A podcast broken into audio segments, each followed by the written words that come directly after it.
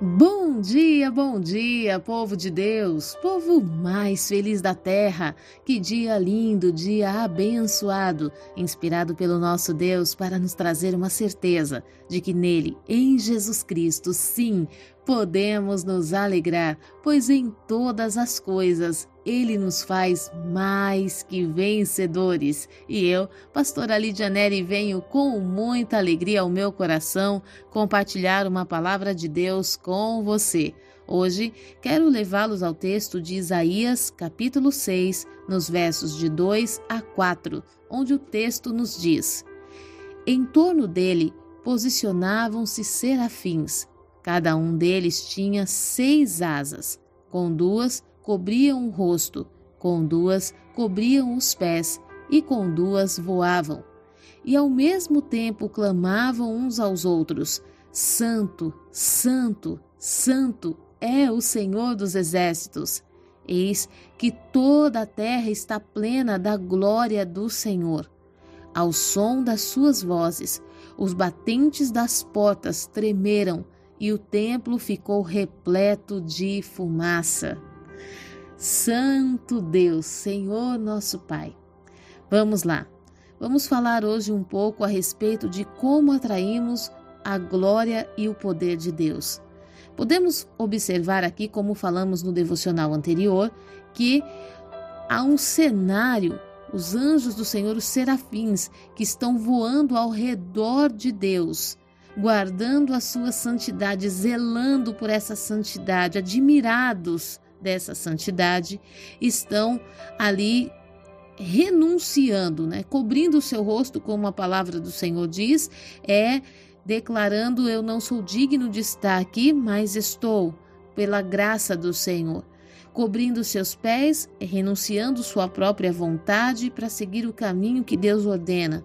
E batendo as suas asas quer dizer: estou pronto, pronto para servir aonde o Senhor me enviar, eu vou. Mas a palavra fala que além desses desses ambientes em que os anjos, os serafins se comportavam, ainda tinha algo a mais que eles faziam. E eles clamavam uns aos outros dizendo: Santo, Santo, Santo. E o que que isso quer dizer? Que muitas vezes nós temos nos colocado na presença do Senhor, ali no, no, templo, na adoração, na oração, temos buscado a face do Senhor, temos renunciado aquilo que é a nossa aparência, a nossa honra, as nossas vontades, para estarmos na presença do Pai. Quantas pessoas que estão na presença de Deus renunciaram sonhos, projetos, faculdades, um caminho que ela tinha trilhado, que ela tinha planejado trilhar, e de repente ela decide voltar por um caminho que Deus determinou. Quantas pessoas estão ali trabalhando muito, mas será que nós temos adorado a, ao Senhor pelo que Ele é e não pelo que Ele faz? Os anjos estão declarando: Santo, Santo, Santo. Eles estão declarando o que Deus é e não o que Deus faz. E a palavra fala que quando eles estão declarando que Santo é o Senhor dos exércitos, o Senhor que vence as batalhas, o Senhor que determina a vitória ao seu exército, eles, eles estão dizendo Santo, Santo. E conforme eles vão ali declarando, eles dizem: Eis que toda a terra está plena da glória de Deus. Durante muito tempo da minha vida eu entendi esse verso como se a terra estivesse plena da glória de Deus. Mas na verdade ela só se torna plena quando os seus, os adoradores do Senhor, quando aqueles que foram levantados para adorar ao Senhor, o adoram pelo que ele é. A nossa voz de adoração no céu ela ecoa de uma forma tão poderosa que os céus se abrem para que o poder de Deus venha sobre a terra.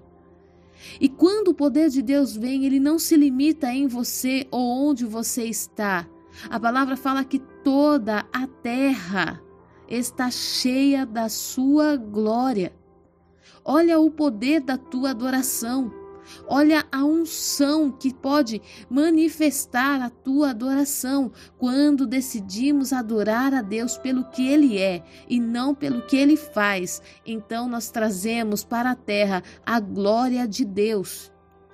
No verso 4, a palavra diz: ao som das suas vozes. Não diz que é ao encobrir do rosto, não diz que é ao encobrir dos pés ou ao bater das asas, mas diz que ao som das suas vozes os batentes das portas tremeram. Você quer manifestar poder de Deus? Adore a Ele. Muitas pessoas estão se especializando em como expulsar demônio, como repreender o mal, estão se especializando em como pregar eloquentemente, como fazer um louvor perfeito, como tantas coisas, porque o mundo tem avançado, a ciência tem se multiplicado, as pessoas têm se tornado cada vez mais exigentes. Mas, mas contra o poder de Deus não existem argumentos. Não, é, sobre o poder de Deus não há o que se dizer, não há como explicar, não tem como se expressar o que é o poder de Deus tem que ser vivido, tem que ser sentido. E a palavra fala que ao som das vozes, os batentes das portas tremeram. E o templo ficou repleto de fumaça. A glória do Senhor veio sobre o templo e encheu aquela casa.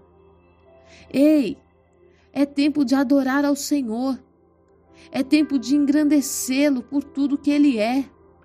É tempo de manifestar a tua voz no céu, sabendo que o Senhor é poderoso para fazer infinitamente mais de tudo que você possa imaginar. Sabendo que Ele é onisciente, Ele está em todos os lugares. Então, mais do que você levar um problema para Deus, Fale, Senhor, eu sei que o Senhor é onisciente, o Senhor está sabendo de tudo.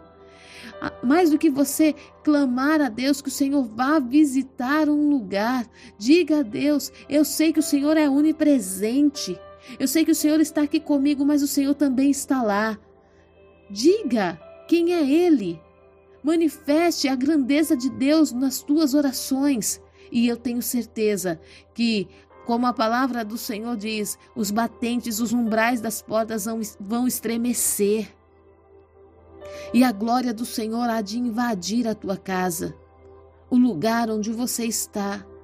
A voz do Senhor vai falar em cada coração e todos verão o poder de Deus. Olha, vamos seguir os exemplos dos serafins. Encobrem o rosto, os pés e as asas continuam a bater, mas eles também declaram: Santo, Santo, Santo. Nós vamos, no próximo devocional, nós vamos falar sobre santidade. O que é isso? Como alcançar isso? O que é santidade? Para que você possa, em nome de Jesus Cristo, entender que a, declarar a santidade de Deus faz com que a terra estremeça debaixo dos teus pés.